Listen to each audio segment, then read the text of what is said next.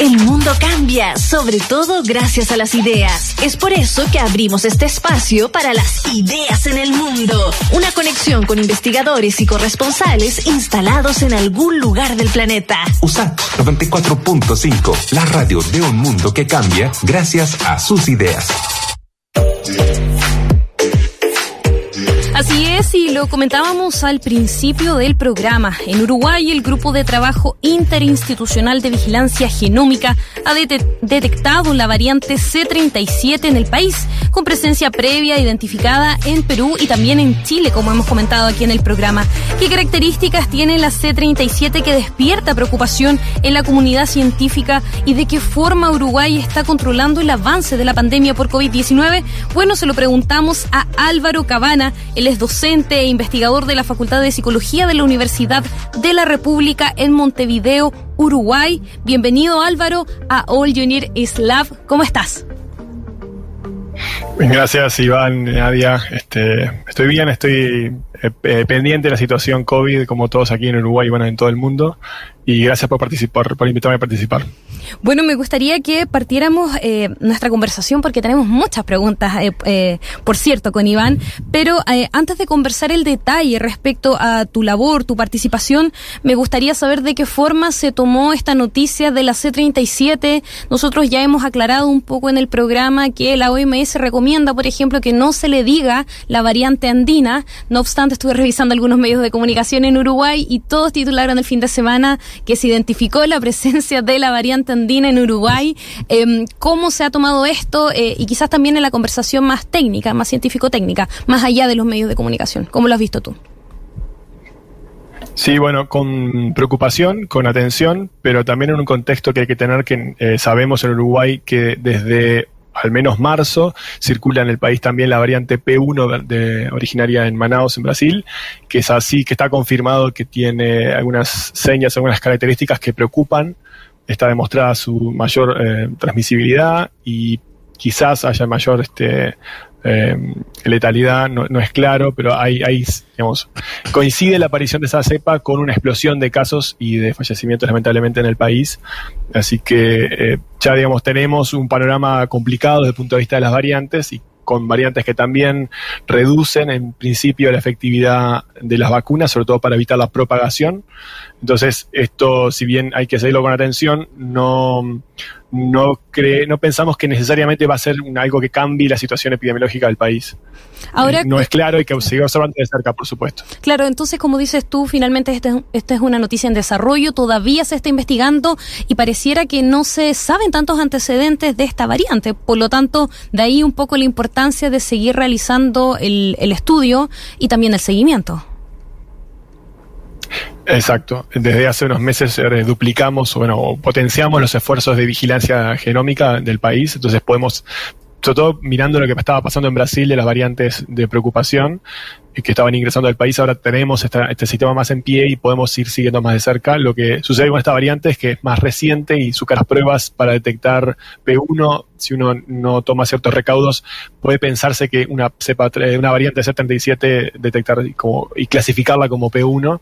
Entonces, es menos lo que se sabe de los efectos este, eh, sobre las vacunas y sobre la inmunidad y sobre también la letalidad. Entonces, no es claro todavía qué significa esto para el país. Álvaro, tengo acá uno de, los uno de los gráficos más recientes que ha publicado el GIAD COVID-19, que es el Grupo Uruguayo Interdisciplinario de Análisis de Datos de COVID-19, eh, del cual tú participas también, y me llama la atención que, eh, digamos, desde abril hasta diciembre del año pasado, eh, están bastante planos los datos de casos activos, me refiero. en cambio, en enero hubo un pequeño pic, y luego ya en abril y lo que, digamos, lleva hasta la fecha, se desbocó completamente y hay más de 35 mil casos, se llegó hasta más de 35 mil casos. ¿Cómo se explica esta, esta curva, digamos, tan exponencial? Porque, digamos, no es una curva lineal y también por qué de abril a diciembre del año pasado se ve tan pocos casos activos. Bueno, pasamos de ser como los mejores, eh, de, la elite de los mejores países que habían este, dominado la pandemia a ser de los peores. Eso fue, se dio a partir de, este año, de 2020 exitoso. Uruguay la portada de la prensa en todo el mundo como uno de los países a seguir. Y en el 2021 somos de los países a evitar, claramente. Eh, lo que, la perspectiva que nos da ahora de mirar el 2020, actuamos muy rápido Nosotros en marzo y el mismo día que identificamos los primeros creo que fueron tres casos. Ese mismo día, esa noche se estaban cerrando todas las escuelas del país, la universidad, eh, se cerraron muchas cosas muy rápido, se, actuó muy firmemente bajo el influjo de las noticias de lo que estaba pasando en Europa, eh, cierta expectativa y cierta tensión, lo que estaba pasando en la región. Entonces, el actuar firme, a pocos días de haber sido ingresadas las primeras este, entradas al país, y en los, esos primeros meses hubo un esfuerzo también, la gente, más allá de las medidas gubernamentales, las personas guardaron distancia social, hubo mucho, mucho, mucha distancia física, este, hubo muchas medidas y se implementó para todo el 2020, que es lo que permitió reabrir en parte la economía, el famoso sistema Tetris o TTI, que es esto de trazar, testear este, y aislar los casos. El seguimiento epidemiológico fue muy bueno, pero dado que teníamos muy pocos casos para empezar, empezamos con muy poco, pudimos montar esta red de observación y control de hacer los trazados epidemiológicos y mantener la epidemia a, eh, raya, digamos. Sobre el fin de 2020 es cuando empiezan a aumentar los casos y pasamos de la dinámica de detectar brotes Sí, porque tuvimos varios brotes, algunos un poquito más grandes que otros, pero todos entraban en la escala esa de control.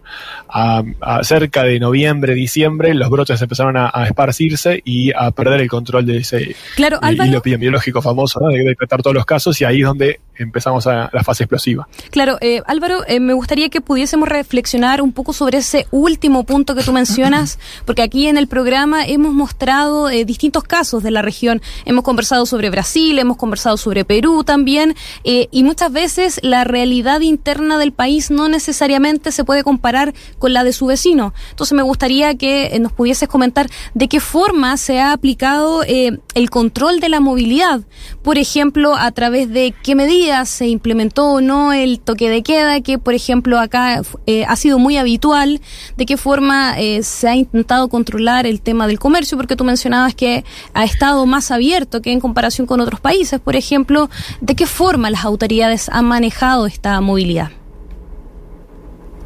Bueno, en, el primer momento hubo un gran, un gran freno de la movilidad, en parte espontáneo y en parte por el cierre de escuelas y, educación a todo nivel. Eh, recién las escuelas primarias, por ejemplo, empezaron a, reabrirse en junio de 2020, entonces fue uno de los, de los eh, principales herramientas de control y bueno, muchos comercios también estuvieron cerrados, a veces porque la gente no iba a esos comercios, entonces cerraban. Entonces hubo un buen, buen componente de, de la reducción voluntaria de la movilidad. Y esto es lo que no ha sucedido en este año 2021. Mm. A la gente por la habituación, por bueno, por ver que la situación para muchos no los afectaba eh, y, algunas este, no se tomaron de repente medidas muy fuertes. Aquí no hubo toque, toque de queda en ningún momento, ni siquiera eh, en el peor de los momentos que fue no fue abril no ha habido en ningún momento toque de queda, no se han cerrado jamás eh, restaurantes ni bares, se ha reducido el horario, se ha reducido el aforo, pero no ha habido de las medidas de restricción de movilidad más fuertes, no se han implementado. Y eso es una de las cosas que también se le ha criticado al manejo de la pandemia, como de pasar de un control en parte espontáneo, pero muy fuerte, apelando al concepto de eh, libertad responsable muy fuertemente. Este 2021 las personas se están moviendo más y al no haber restricciones e impuestas sobre la movilidad, eh, tuvimos el desempeño eh, bastante malo que tuvimos en 2021. Álvaro, bueno, estamos conversando con el investigador de la Universidad de la República en Montevideo, Uruguay, Álvaro Cabana, sobre la situación de la pandemia en, este país. Que, mm, de, acuerdo al escenario que, que tú mismo describías, eh, de marzo a noviembre del 2020 la situación estuvo más o menos controlada, tú decías fuimos un, modelo, ahora no es así. Eh, ¿Tú crees que eh, ayudaría un toque de queda? Entendiendo que no, no tenían un toque de queda y estaba, digamos, todo relativamente controlado. ¿Ayudaría un toque de queda ahora? Bueno, ahora quizás eh, no sea el momento, el, momento antes y cuanto antes. Las acciones eh, que son muy costosas en el plano social, en el plano económico, como una restricción de la movilidad, son medidas difíciles de implementar, pero además que tienen unos costes asociados muy altos. Cuando son efectivas es antes de que pase lo peor, digamos. Entonces, en, quizás en febrero o en, marzo probablemente hubiera sido el momento de, de implantar las las más fuertes restricciones de eh, medidas de restricción de movilidad. Eh, integro un grupo que se creó eh, asesor al, gobierno, que se creó en el año 2020, grupo de científicos honorarios que hemos trabajado en, asesorando al gobierno en esta materia y, por ejemplo, hay un documento que, que publicamos el 7 de febrero donde el gobierno podía tomar ante distintos escenarios según indicadores de la OMS, por ejemplo, y entre ese menú de opciones estaba para una situación complicada como la que entramos hacia fines de marzo, estaba el toque de queda nocturno, estaba eh, eh, el cierre de los eh, restaurantes y bares en espacios cerrados, sí con delivery o sí con mesas afuera, una serie de medidas así fuertes de reducción de movilidad, algunas por ejemplo, el cierre de escuelas no estaba planteado como está en ese documento, sí el cierre de, instituciones de, educación secundaria y terciaria, eso, eso tomaron, otras que no, pero siempre, mm, a ver, a, escenarios complicados y, diversos, distintas son las medidas que se deben tomar,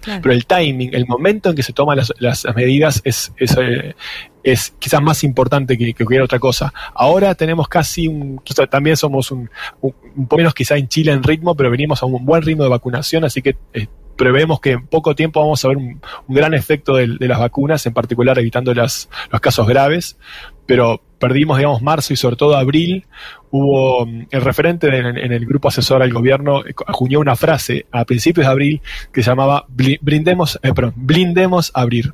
Si podemos blindar el mes de abril, llegamos a mayo con un eh, panorama bueno con respecto a las vacunas. Claramente, después de más de 1.600 fallecidos para el país que sobre la población es uno de los de las tasas más altas del mundo, claramente no logramos el objetivo de blindar abril y pagamos las consecuencias, digamos, en, en, en salud.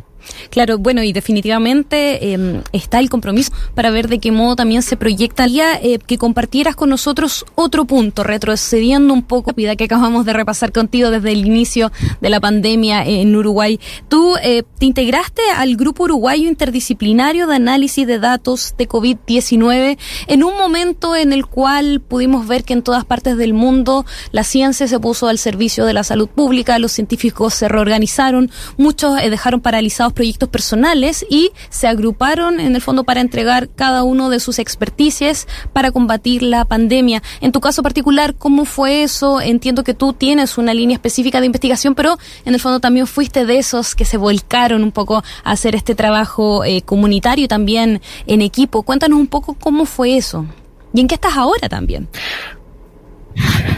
Bueno, a diferencia de los grupos que convoca el gobierno para, asesorarlos, este grupo que le decimos guiad, este, guiados, digamos, eh, por redes sociales, por este, aglomerando en torno a dos o tres personas que tenían contactos desde Facultad de Medicina, de la Universidad Pública más grande del, país, que es la UELAR, eh, desde la Facultad de Medicina, gente que trabajaba con datos en estadística, Facultad de Ingeniería que trabajaba con modelos matemáticos, Facultad de Ciencias, virólogos. Entonces fue, se, se armó espontáneamente un grupo de gente que quería hacer algo. Mm. Sabíamos que la situación era excepcional y que teníamos herramientas eh, de trabajo y también a, hábitos, digamos, académicos, ¿no? Leer literatura, procesar información publicada en literatura, y queríamos poner esas habilidades. Muchos de nosotros somos, bueno, tenemos dedicación exclusiva a la academia, entonces básicamente nuestro trabajo es eh, contribuir y, bueno, ¿cómo podemos poner eso al, al, servicio del país? Lo mismo hicieron, eh, bueno, por supuesto, personal de la salud, pero también eh,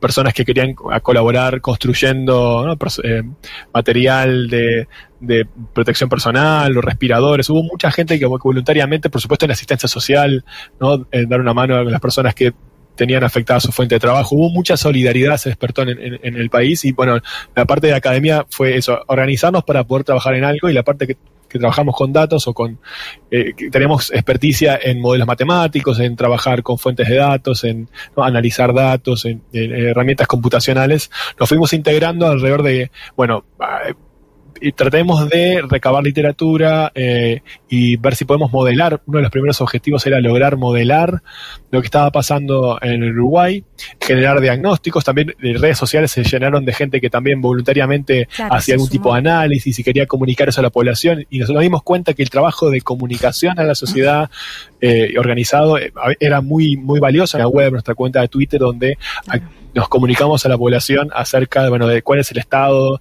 actual, qué está pasando. ¿Nos puedes contar la cuenta de Twitter para que también aprovechen de seguirte nuestros auditores y auditoras? Sí, es guiad COVID-19, si no me equivoco. no, hice los deberes, no tengo la, cuenta, pero la, podemos compartir así nos Yo la tengo que es este, arroba guiad-covid-19. Fantástico. Ay, gracias. Álvaro, eh, te, quería consultar antes de... Ahora estamos volviendo a nuestra, nuestra actividad académica normal, digamos. Estamos volviendo a nuestra vida prepandemia. Álvaro, yo te quería consultar antes de cerrar la, entrevista, nos queda poquito tiempo, pero eh, ¿qué visión tienes tú respecto, si te has enterado, de un eventual certificado de vacunación para el COVID-19 en Latinoamérica? Entiendo que es un proyecto financiado por el Banco Interamericano del Desarrollo. Hace poquito creó una alianza entre Chile, Uruguay, Argentina, Paraguay y Colombia, una alianza regional para crear este certificado de vacunación. ¿Crees tú que es un avance? ¿Va a ser justamente algo que va a involucrar a varios países de América Latina? A seis países para ser más específico. Yo creo que, que, no soy, no tengo las calificaciones necesarias para hablar de ese tema, la verdad. Me parece razonable que exista, pero no tengo mucho ni, ni, ni a favor ni en contra, ni ninguna consideración relevante. Bueno, pero finalmente acá la reflexión eh, para todos, para, tanto para ti como para nosotros acá en Chile, es que eh, esto no ha finalizado. Las medidas se tienen que seguir manteniendo, la investigación científica se tiene que seguir realizando y la vacunación también tiene que cursar, ojalá, el mejor de los escenarios en ambos países. Sí, eh, una de las cosas positivas como tantas que las hay en, este contexto tan es no sé cómo es la situación de la valoración en Chile. Veo que hay programas como este que, se dedican a, dar visibilidad a nuestro trabajo y estamos muy agradecidos. En Uruguay también lo hay. Pero también creo que eh, al haber ocupado un espacio en los medios de comunicación sobre todo de algunos personajes en particular de, la academia estoy pensando en los virólogos también. Hay, eh, han surgido figuras y, y, y hay una y una visibilización, exacto, del valor. Por ejemplo, Uruguay logró mm, crear nuevos tests, o sea, multiplicamos nuestra capacidad de testeo eh, cinco o seis veces gracias al trabajo de científicos locales. Y eso se visibilizó y permitió, bueno, acceder, que los científicos fueran invitados a programas de, de, interés general, por ejemplo, en los medios, eh, que se reconozcan más el trabajo y, bueno, se nos va a buscar la opinión de, de la academia ante distintos temas. Entonces, creo que ha, valorizado muchísimo la, la, el capital cultural científico que tiene el país, que eh, no era tan visible como en otros países donde es algo normal, digamos, regular. Así que eso nos, tiene muy contentos, pese a, bueno, a todo el, las amargas horas que hemos vivido colectivamente en, esto, en este año. Claro, el lado positivo de la ciencia. Bueno, estábamos conversando sobre la pandemia en Uruguay con Álvaro Cabana, docente e investigador de la Universidad de la República, justamente en Montevideo, Uruguay. Muchas gracias por conversar con All Units Lab de Radio Sach, Álvaro. Chao, Álvaro. Buena tarde. Gracias. Gracias a ustedes. Que pasen bien. Chao.